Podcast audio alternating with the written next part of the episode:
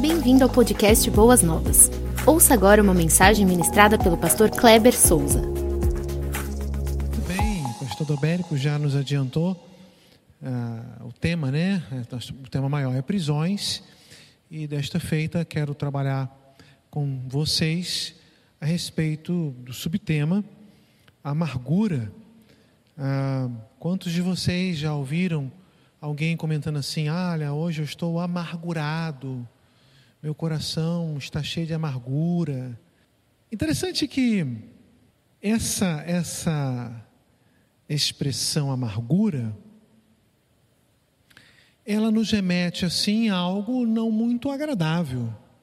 Não só numa questão do sentimento em si, que ele é ruim, até mesmo quando você vai beber algo amargo, via de regra, um remédio, né? Eu não sou da área da saúde, mas é, geralmente quando vai se tomar alguma coisa para a área hepática, fígado, né? Uns remédiozinhos assim, ruins de tomar, né? Eu lembro que mamãe a gente tinha problema de fígado, né? Comia muito. Aí ficava aquela dorzinha no fígado, passando mal, aí fazia lá um chá de boldo, de jurubeba, ou oh, coisa amarga. Eu trabalhei no interior de Minas Gerais por muitos anos. Lá eu e a Cláudia, pela graça de Deus, é, fomos apenas instrumentos, ele nos usou pra, para tal.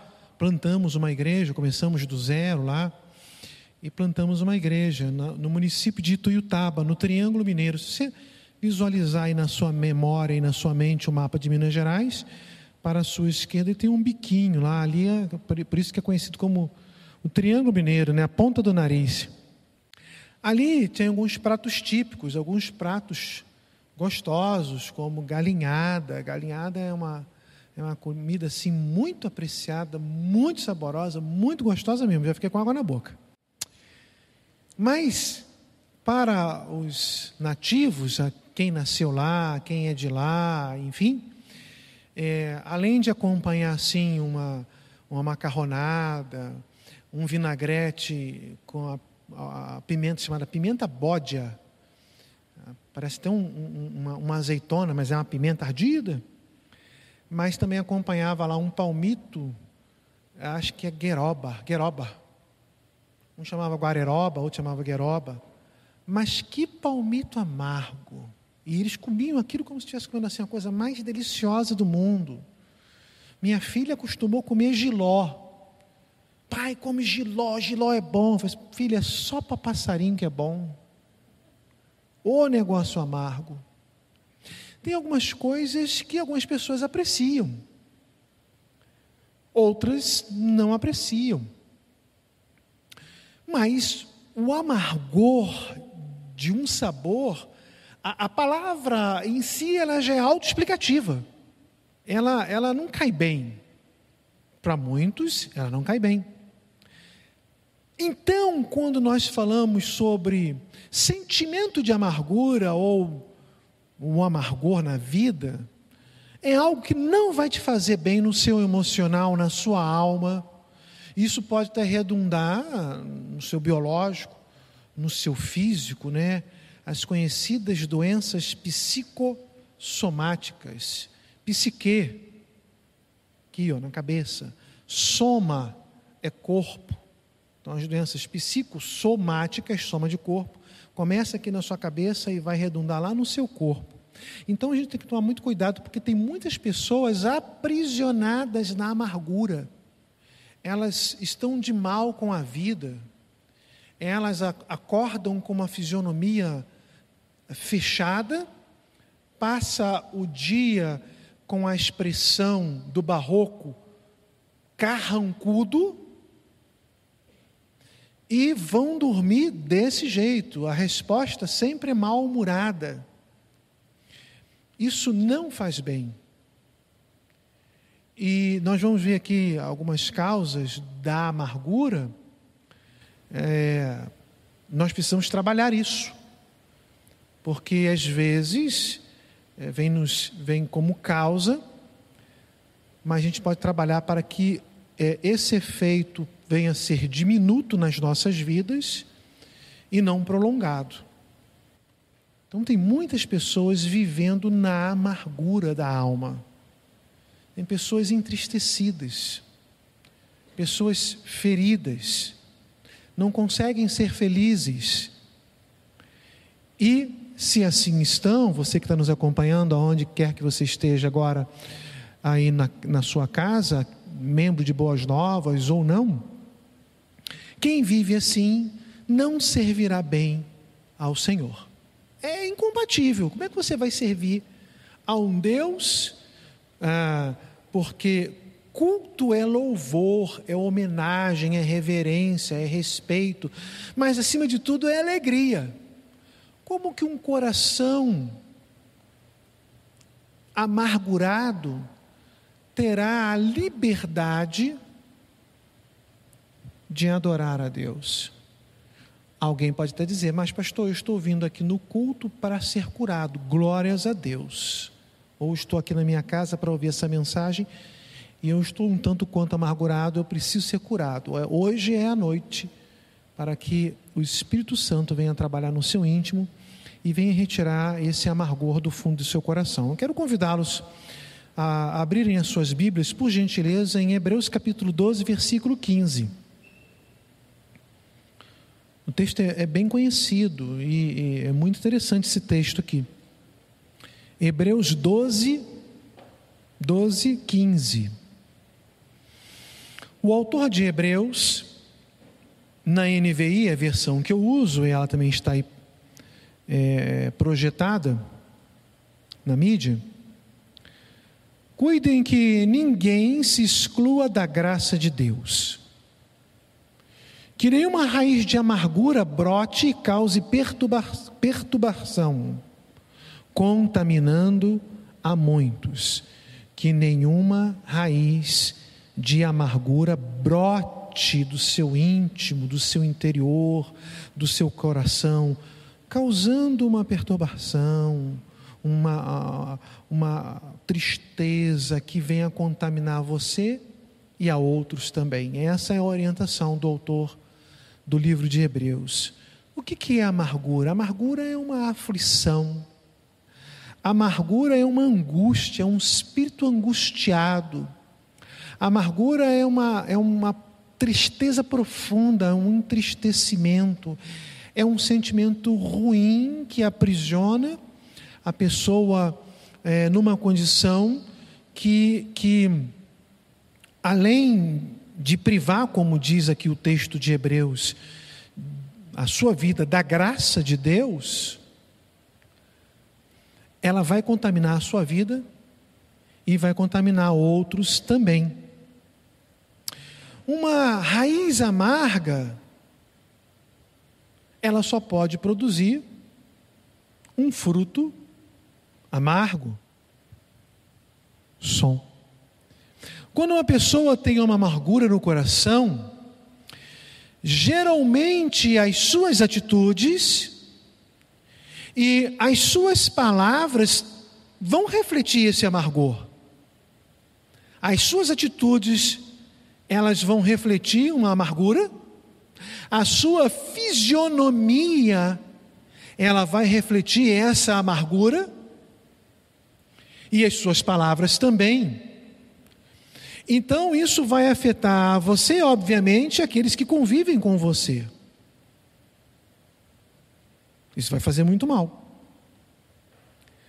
A amargura, ela pode vir quando sofremos alguma derrota, é, criamos uma expectativa por, por algo que desejávamos, uma, uma é,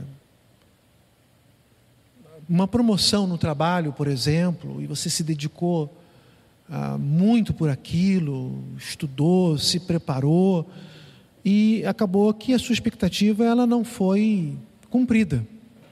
Isso pode gerar um sentimento de amargura. Ah, quando perdemos alguém que amamos, ficamos frustrados e muitas vezes até amargurados quando uma expectativa em outras áreas ela acaba não sendo atingida, ou via de regra, quando algo mal resolvido no coração deixa a pessoa ressentida. E isso vai trazer um, um dissabor à vida. Às vezes é um relacionamento que foi interrompido, um namoro, um noivado. Às vezes é um relacionamento na linha parental, né? E você rompeu, brigou, alguma alguém fez alguma coisa com você, não sei. Mas isso está causando no seu íntimo, no seu coração, uma amargura uma angústia, um entristecimento. Vamos observar alguns exemplos bíblicos, eu separei pelo menos dois, em que, ao observar, ou ao observarmos ah, tais exemplos, verificaremos que o resultado final não foi bom para aquele que vivia nesse sentimento de amargura. O primeiro exemplo bíblico é Caim. Caim viveu numa amargura. O texto bíblico nos ensina, no capítulo 3 do livro de Gênesis, que o pecado entra na humanidade. Eva dá ouvido à serpente, convence de alguma forma que a Bíblia não explica. O seu esposo Adão, ambos comem do fruto do conhecimento do bem e do mal, observam que estão nus, farão folhas de figueira como roupa para cobrir a nudez, porque estavam envergonhados. Deus vai ao encontro, a Bíblia diz que na viração do dia, né? Talvez ele no crepúsculo, no entardecer, Deus, como sempre fazia, ia lá conversar com, com, com um casal, e eles estavam escondidos. E o texto bíblico, depois daquele diálogo, vai dizer que Deus providenciou roupa de pele de animais para ambos. Alguns estudiosos, e eu sou afeito a este pensamento, afirmam que para que Deus pudesse fazer aquela roupa de pele de animais, primeiro ele fez o sacrifício do animal, demonstrando então que deveria ter derramamento de sangue para remissão de pecados. Porque depois Abel vai oferecer mas o texto bíblico não mostra nenhum momento Deus falando com Abel ou Deus falando com Caim, a não ser essa inferência que fazemos. Tá? É por inferência. Ok. Um pouco mais para frente, então, nós vamos ver que Abel vai oferecer a Deus uma oferta, é uma oferta de animal. Caim ele não era criador de animais, ele era um agricultor. Então ele pega da terra e oferece ao Senhor. Deus se atenta para a oferta de Abel, mas não se atenta para a oferta de Caim. Alguns vão dizer assim: ah, a oferta de Caim não foi uma oferta boa, porque ele ofereceu uh, do fruto da terra e quando deveria ser de sangue. Não. Porque se nós pegarmos o livro de Levítico, dentro das ofertas, tinha as ofertas de manjares, que era do fruto da terra. Então Deus também se agradava em, em algum momento, na, na, na, na dedicação, que a oferta fosse também da terra. A possibilidade ali é que ele não ofereceu o melhor. A Bíblia nos ensina que nós devemos oferecer as primícias das nossas vidas, daquilo que temos a Deus. Hoje não é diferente. Não temos que oferecer nenhum animal e nem fruto da terra, mas temos que oferecer o melhor de nós, o melhor do nosso tempo. Às vezes nós somos Abel, mas às vezes nós agimos como Caim. Queremos oferecer o resto, a sobra para Deus. talvez ou provavelmente Caim não tenha oferecido melhor. Viu lá, falou assim: olha, esse aqui está muito bonito, vamos pensar assim numa melancia. Essa melancia que está, olha, essa melancia aqui é melhor que eu colhi. Não vou oferecer, não, vou oferecer essa, essa filhotinha aqui. E Deus não se agradou. Quando Deus não se agrada, o semblante dele descai. A Bíblia fala exatamente essa expressão. Deus cobrando de Caim: por que, que o seu semblante está descaído? Ele estava amargurado, ele estava com inveja, com ciúme do irmão, porque a oferta dele foi recebida e a de Caim não foi. Só que Deus dá uma oportunidade para ele, porque Deus dá oportunidade para todos os amargurados consertarem as suas vidas. E Deus fala assim: olha, se bem fizeres, a sua oferta também vai ser recebida. E aí? O que, que aquele coração amargurado vai fazer? Ah, Senhor, é verdade, o Senhor está certo, me perdoe, eu não deveria agir assim. Vou, vou fazer agora, agora vou oferecer o, o melhor. Foi isso que Caim fez? Não. Caim deixou que a amargura do seu coração tomasse conta da sua alma. Com isso, movido a sentimento de inveja, de ciúme, ele mata o irmão. É o primeiro assassinato na palavra de Deus, na Bíblia, na história da Bíblia. Caim matou Abel por causa da amargura no seu coração. Deus vai cobrar isso dele e ele dá uma bronca em Deus. Porventura eu sou guardião do meu irmão? Você está perguntando onde ele está? Não quero nem saber onde ele está. Eu sou guardião do meu irmão. Deus sabe tudo. Quando Deus fala assim, Adão, onde estás? Ele sabia onde que Adão estava. Deus dá a oportunidade da pessoa se arrepender e consertar. Caim, cadê seu irmão? A terra clama pelo nome dele. Deus estava dando a oportunidade de Caim se arrepender. Mais uma vez. A amargura traz consequências horríveis nas nossas vidas ou na vida daquele que vive num amargor. Caim teve uma consequência muito, muito terrível. Recebe uma marca. Existem várias especulações acerca da marca que Caim recebeu. Só que nenhuma delas é, podemos dizer que é verdadeira, por quê?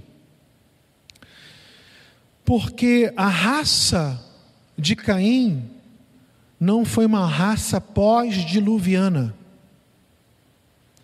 Porque quem entra na arca é a descendência de Sete e não de Caim. Então a marca que ele recebeu ficou lá no dilúvio e todos os seus descendentes. Porque nós somos pós-diluvianos e não somos descendentes de Caim, somos descendentes de Sete. Ok? O segundo exemplo está registrado em 1 Samuel capítulo 25, a história de Nabal. Se você ler todo o capítulo 25 de é, 1 Samuel, você vai observar que uh, é um homem completamente amargo, entristecido, só dá resposta ríspida. E Davi vai pedir lá um alimento para uh, os seus é, seguidores, né, o seu exército, mas ele manda lá um, alguns batedores ir à frente falar com, falar com ele. E ele, numa tremenda ar, um ar de arrogância, porque ele era amargurado, ele pergunta: quem é Davi? Ele sabia quem era Davi. E aí, os batedores voltam assim: ó, camarada lá é amargurado, entristecido, rude, ríspido. Davi falou assim: então ele vai morrer. Vou matar esse camarada. Davi era homem de guerra, era guerreiro. Alguém ouve isso, sai e vai conversar com a esposa de Nabal que é Abigail. Então, 1 Samuel 25, 36 a 38, o texto continua e diz assim: ó, ele sofreu um ataque, não um ataque do coração, não um AVC, mas ele ficou pasmo, é isso. Aí diz a palavra de Deus que ele ficou paralisado como uma pedra. Cerca de dez dias depois, o Senhor feriu a Nabal e ele morreu. Vejam que o texto está querendo nos ensinar que Deus deu a Nabal um tempo, como ele deu um tempo para Caim, de arrependimento, de reflexão. E se Deus matou a Nabal, é porque em nenhum desse, desses momentos, desses dez dias, Nabal se arrependeu. Em nenhum momento da sua vida ele tirou o amargor do seu coração. Em nenhum momento da sua vida ele permitiu cair em si. Olha que coisa, essa minha mulher é maravilhosa. Essa minha, mulher, essa minha, minha esposa, ela foi lá, falou com o rei. Nossa, o rei também foi misericordioso. Vejam só o que, que a amargura tem feito, está fazendo comigo. Me jogou contra o rei, eu, eu, é, acabou expondo a minha esposa a uma situação vexatória. Ah, não, eu tenho que ir lá no rei, eu vou lá no rei, vou falar com o rei, vou conversar com ele, vou pedir perdão e vou mudar a minha postura. Nabal não mudou a sua postura. Nabal vivia uma vida de amargura. Então eu dei aqui dois exemplos, exemplos bíblicos para que os irmãos possam acompanhar que a amargura ou estar aprisionado nesse sentimento não te fará bem. Caim teve uma vida horrível, porque permitiu que a amargura, ele estava, por causa da marca, ele sempre vivia fugindo, e Nabal foi disciplinado por Deus por ter feito mal ao rei que foi ungido por Deus e não quis se arrepender da amargura que vivia no seu coração. Mas quando nós voltamos ao texto de, de, de Hebreus, em um estudo um pouco mais detalhado, nós vamos observar que o autor de Hebreus, ele vai pegar essa, essa expressão emprestada de Deuteronômio capítulo 29, versículo 18. Veja lá Deuteronômio capítulo 29, 18. Quando Moisés escreve assim: Cuidem que não haja entre vocês nenhum homem ou mulher, clã ou tribo, cujo coração se afaste do Senhor, do nosso Deus, para adorar os outros deuses daquelas nações, para que não haja no meio de vocês nenhuma raiz que produza esse veneno amargo.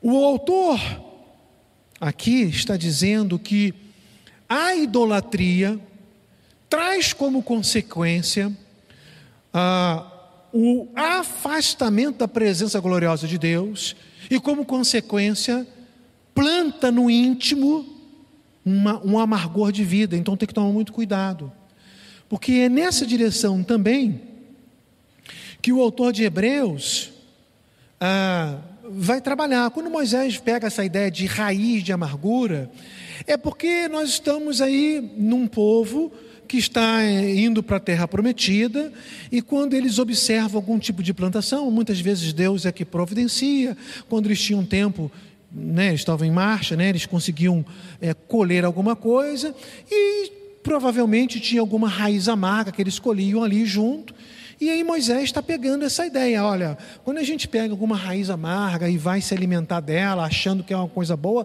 não é bom. Então cuidado com a raiz de amargor. Então ele pega essa expressão do campo aqui da culinária e traz para o campo de sentimentos, de emoções, dizendo: olha, é semelhante, é ruim, o gosto é, não cai bem na boca, como não vai cair bem na sua alma. Agora, quando olhamos para Hebreus capítulo 12, nós vamos ver que o contexto aqui, vamos perceber que raiz de amargura se encaixa perfeitamente com o tema que está sendo discutido. O escritor aqui da carta, ele estava exortando os irmãos judeus que estavam é, entristecidos, né, estavam desanimados, para que não continuassem assim, mas que se apoiassem uns nos outros, como Paulo sempre ah, nos ensinou a respeito do apoio mútuo, da ajuda mútua. Não deixe essa amargura entrar no seu coração. Se apoiem, se ajudem. Então aqui vale dizer que aqueles cristãos, né, da carta de Hebreus, estavam sofrendo muito. Eles estavam passando por perseguições. Eles estavam por causa dessas perseguições, eles estavam perdendo seus negócios. Eles estavam tendo seus bens confiscados. Eles estavam sendo presos e até alguns passando né, uma questão de é, sendo mortos. Então eles estavam amargurados, estavam entristecidos, estavam angustiados por essa questão que eles estão aqui ah, vivenciando. Então o autor de Hebreus, é, ele vai, a partir do capítulo 10 até o capítulo 12, ele vai trabalhando no coração de quem estava lendo aquela carta a superioridade de Cristo frente ao caráter temporário do judaísmo. Por quê? Porque essas pessoas que estavam passando por perseguições, eles acabavam deixando a Jesus Cristo de lado e voltando às suas religiões ou à sua religião antiga. E aí então o autor está dizendo assim: não façam isso. Cristo é superior. O capítulo 10 vai dizer isso aqui. Vamos ver assim. É, Hebreus 10, 19, 25, só para que vocês possam ter uma palhinha. Seria muito interessante vocês lerem o capítulo 10 todo quando chegarem em casa, ou pelo menos 10, 11, 12 de Hebreus. Mas vamos ver aqui Hebreus 10, 19 a 25. Hebreus 10, de 19 a 25. Tendo, pois, irmãos, ousadia ah, para entrar no santuário pelo sangue de Jesus, pelo novo e vivo caminho, que ele nos consagrou pelo véu, isto é, pela sua carne e tendo um grande sacerdote sobre a casa de Deus, cheguemos-nos com um verdadeiro coração, com não, com inteira certeza de fé, tendo os corações purificados da má consciência e o corpo lavado com água limpa. Retenhamos firmes a confissão da nossa esperança, porque fiel é o que prometeu. E consideremos-nos uns aos outros para nos estimularmos ao amor e às boas obras. Olha, não, não deixem as coisas entrarem no seu coração.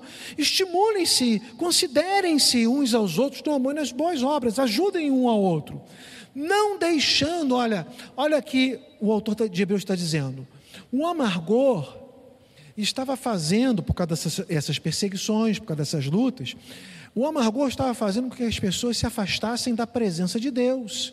E ele vai dar a seguinte orientação: não deixando a nossa congregação, como é costume de alguns, estavam abandonando a fé. Antes, admoestando-nos uns aos outros, e tanto mais quanto vedes que se vai aproximando aquele dia, o dia da volta de Jesus.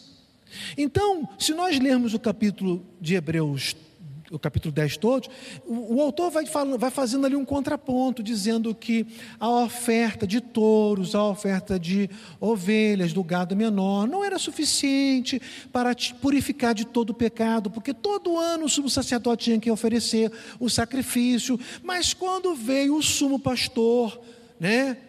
O Cordeiro de Deus que tira o pecado do mundo, como João 1, 29 pinta para nós esse quadro lindo e maravilhoso, ele, o autor de Hebreu vai dizer assim: é uma oferta de uma, uma única oferta, uma vez por todas, é uma oferta perfeita. Aí ele vai trabalhar aqui nesse 19 e 25, dizendo: olha, então, observem o sacrifício de Jesus que foi feito por vocês. Procurem se ajudar um ao outro, se apoiar. Não abandone a congregação, porque a amargura está entrando no seu coração. Aí nós vamos entrar no capítulo 11. Porque a gente às vezes lê o capítulo 11 e acha que é um texto solto. Não, ele tem conexão com o capítulo 10. O capítulo 10 é uma, uma, uma, palavra de fortalecimento para aqueles que estavam passando por perseguições e lutas e estavam com a sua vida amargurada por causa das lutas. Ele escreve o capítulo 11 para nos estimular com exemplos. O capítulo 11 é a galeria dos heróis da fé. Ele primeiro fala da criação. Olha, pela fé, tudo que, que, que não, não existia foi criado. Pela fé, Deus criou Adão, aí começa, aí fala, né? Aí vai falar lá, né? É, Caim, né? melhor dizendo, Abel, Adão, Abel, Aí vem lá as histórias dos heróis da fé Abraão, pela fé Abraão, pela fé Moisés, pela fé Davi. Porque ele quer nos estimular pela fé a olhar para a cruz e para o sacrifício perfeito de Jesus por cada um de nós e não permitirmos que a amargura tome conta do nosso íntimo e venha nos afastar da graça de Deus. Aí ele chega, aí, ele vai, aí quando chega no meio, ele fala assim: ó, eu não tenho palavra, não tenho tempo, não tenho como escrever. E se eu fosse falar de Samuel, se fosse falar de, de, de Daniel, de Jeremias, ele vai me falando alguns outros personagens que viveram pela fé, exemplos maravilhosos. Aí ele entra no capítulo 12, que tem conexão com o capítulo 10. Portanto, nós que estamos rodeados de uma tão nuvem, uma grande nuvem de testemunhas, quais são essas testemunhas? Às vezes nós queremos interpretar que essas testemunhas são aqueles que estão lá no mundo, nos olhando, nos observando. Não! Apesar de serem testemunhas, mas não tem nada a ver com o capítulo 12. O capítulo 12 está falando assim: olha, nós que estamos rodeados de uma tão nuvem, uma grande nuvem de testemunhas, são os heróis da fé do capítulo 11. O autor de Hebreus está dizendo o seguinte: esses homens passaram lutas, passaram por perseguições. Moisés, Moisés foi perseguido lá pelo faraó, conseguiu passar, caminhar pelo deserto, atravessou o mar vermelho, Deus abriu o mar. Mas Moisés é um exemplo de homem que poderia ter a sua vida com um coração cheio de amargura e não, não, não agiu assim. É essa ideia que o autor de Hebreus está trabalhando para cada um de nós. Olhe para a galeria da fé. Aí ele fala assim: portanto, deixe todo o embaraço de lado e deixe também o pecado que tão de perto te rodeia.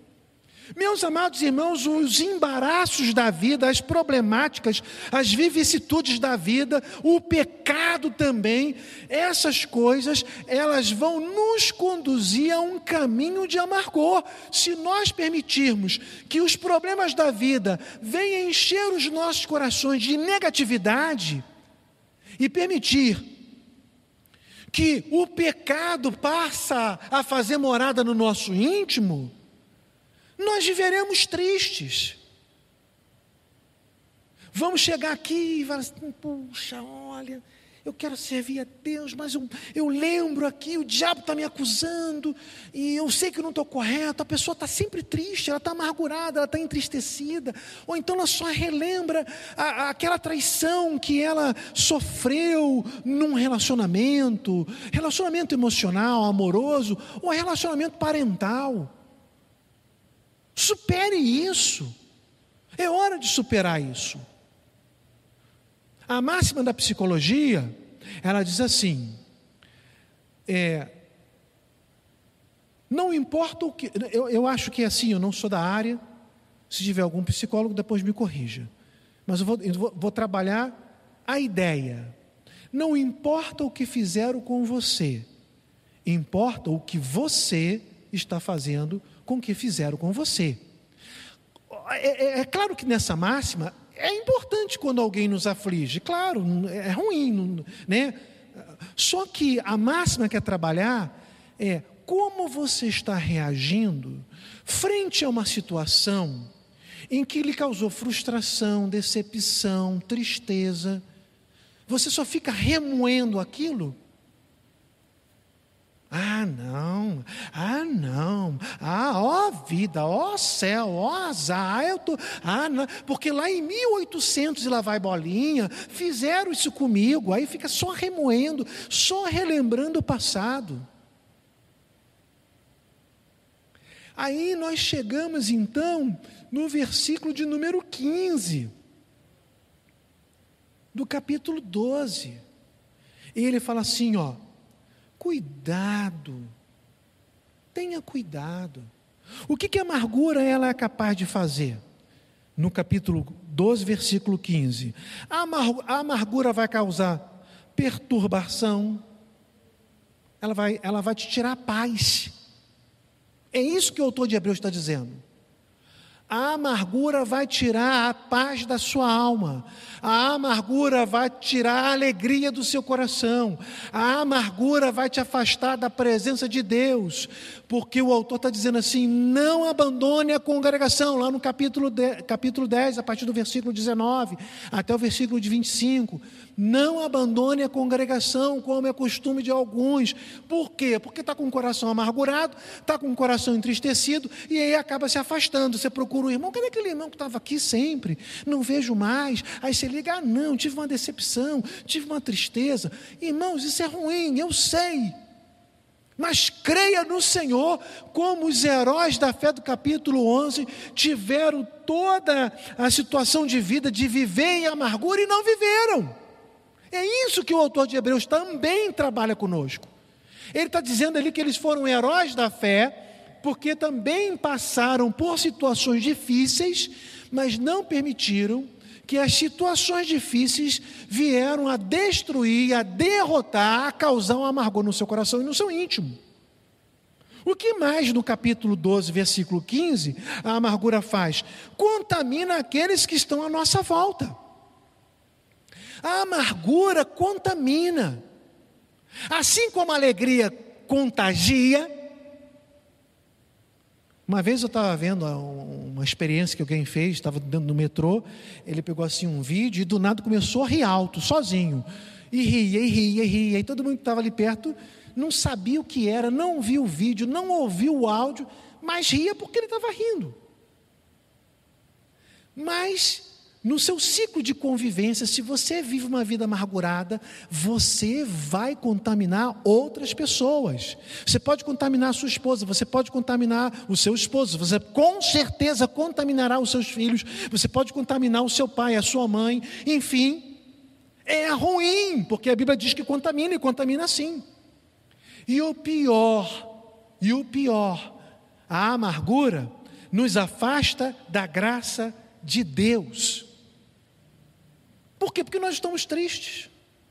Achamos que Deus não olha para nós.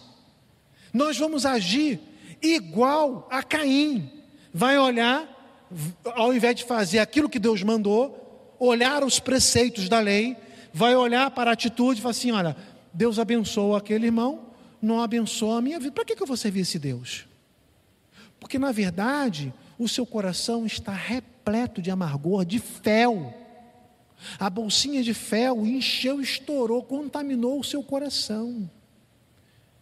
A atitude que vem depois de um fel derramado no seu íntimo é se afastar de Deus. Mas quando eu olho para o versículo 14, que nós citamos esse texto aqui solto, nós vamos ver que a amargura ela atrapalha nos atrapalha a termos paz com outros e ela nos atrapalha a vivermos em santificação. É por isso que o autor de Hebreus, ele diz assim, ó, é, é, na, na NVI, esforcem-se para viver em paz com todos e para serem santos. Sem santidade ninguém verá o Senhor. Em, outra, em uma, outra tradução, seguir a paz com todos e a santificação, sem a qual ninguém verá o Senhor. Por que, que ele está falando isso? Às vezes nós citamos esse texto bem soltinho. Ele está citando porque a amargura nos atrapalha. Você já viu alguém amargo viver em paz com outro? Não vive, ele está sempre em guerra, ele está sempre mal-humorado, ele está sempre triste, carrancudo. A resposta dele é, é ruim, é dura. Então nós temos que tomar cuidado, porque Deus trabalha no nosso íntimo dizendo que nós devemos viver em paz com todos, deixando o embaraço que nos atrapalha a viver uma vida repleta na presença de Deus de lado, e o pecado que tão de perto nos rodeia, e olhando para o versículo 14, nós devemos encher o nosso coração de santidade. Então, queridos irmãos, A amargura é aquela bola de ferro que você fica arrastando por onde quer que você anda. Você só anda com sua perna assim, arrastando. Você tem uma bola de ferro que se chama amargura e que ela já se tornou uma, um íntimo seu que te atrapalha a ter uma boa comunhão com seus irmãos, com a sua família e te atrapalha de viver debaixo da graça de Deus. Que você possa buscar a solução em Cristo, porque o sacrifício dele é a solução para todos os nossos problemas. Basta confiar, basta confessar, basta se entregar, basta crer. Porque no capítulo 10 vai dizer que o sacrifício dele é superior a todas as coisas e foi feito uma única vez. Que Deus nos abençoe nesta noite e que possamos viver felizes, em paz, em santidade, para a glória de Deus. Amém? Vamos ficar de pé, vamos orar. Pai de amor, Pai querido, muito obrigado por esta noite na tua presença, uma noite ainda fria, mas os teus filhos aqui ah, felizes, vibrando na tua presença. Obrigado porque, muito obrigado porque mais uma vez aprendemos a vivermos livres, tirando das nossas pernas aquela bola de ferro que nos aprisiona nesta noite foi sobre a amargura. Que possamos viver com riso nos nossos lábios, alegria no nosso espírito, santidade no nosso interior, paz com os irmãos e sempre debaixo da graça de Deus. Obrigado, muito obrigado por tudo. Assim eu oro no precioso nome de Jesus. Amém. Amém. Você ouviu o podcast Boas Novas? Não se esqueça de seguir nosso canal para ouvir mais mensagens que edificarão a sua vida.